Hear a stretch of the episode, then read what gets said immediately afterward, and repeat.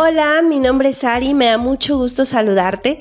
Estamos en nuestra serie Contagio de Vitamina al Corazón y este es el episodio número 3 y me siento muy contenta de poder dirigirme a ustedes. Me gustaría poder contarles una historia sobre una chica que se llama Esther. No voy a poder ser muy detallada, pero te invito a que puedas leerla en la Biblia, en el libro de Esther, te la recomiendo muchísimo. Pero bueno, esta chica eh, está bajo el reinado del rey Azuero y el rey decide que va a elegir como esposa, entonces manda a traer a todas las eh, jóvenes, solteras, guapas, simpáticas de su reino y a todas ellas las ponen en un mismo lugar para hacerles algunos tratamientos de belleza y prepararlas antes de presentarse ante el rey. Y entre ellas estaba Esther. Ahora, dice la Biblia que Esther halló gracia delante de las personas que estaban en, el palacio y asimismo delante del rey. Entonces, cuando es la elección, el rey la encuentra más hermosa que cualquier otra mujer que estaba ahí. Y entonces Esther se convierte en la reina. Ahora, después de un tiempo, se, se pone un edicto donde dice que todos los judíos van a ser ejecutados que viven bajo este reinado. Ahora, nadie sabía que Esther era judía porque ella había ocultado su nacionalidad. Entonces, Esther había vivido con su primo Mardoqueo y él va al castillo y le dice, ¿sabes? Bueno, le manda a decir, ¿sabes qué, Esther? Se promulgó este edicto y yo necesito que tú intercedas por tu pueblo delante del rey. Ahora, no creas que Esther estaba todo el tiempo junto al rey y que ella podía ir a verlo cada que ella quisiera. No, el rey tenía que mandarla a pedir como para que ella pudiera verlo.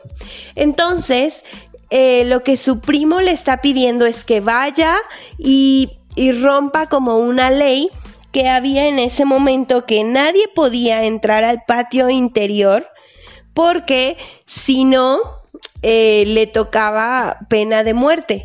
Lo único que podía como salvarla es que el rey extendiera su cetro de oro y le perdonara la vida. Entonces Esther le contesta esto a su primo, sabes que si yo voy puedo perder la vida, ¿no? Obviamente, pues no era tan fácil decir sí, voy y, pues a ver qué pasa, sino pues estaba en juego su vida.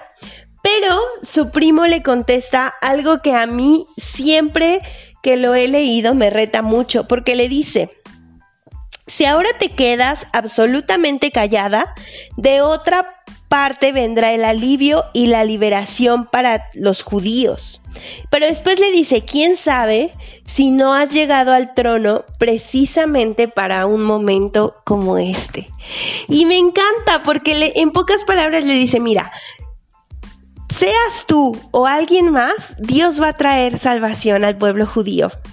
Pero, ¿quién sabe si no llegaste hasta aquí para este momento? Entonces, me identifico mucho con la vida de Esther porque eh, dice que Esther era huérfana, no tenía padre y madre y había ido a vivir con su primo.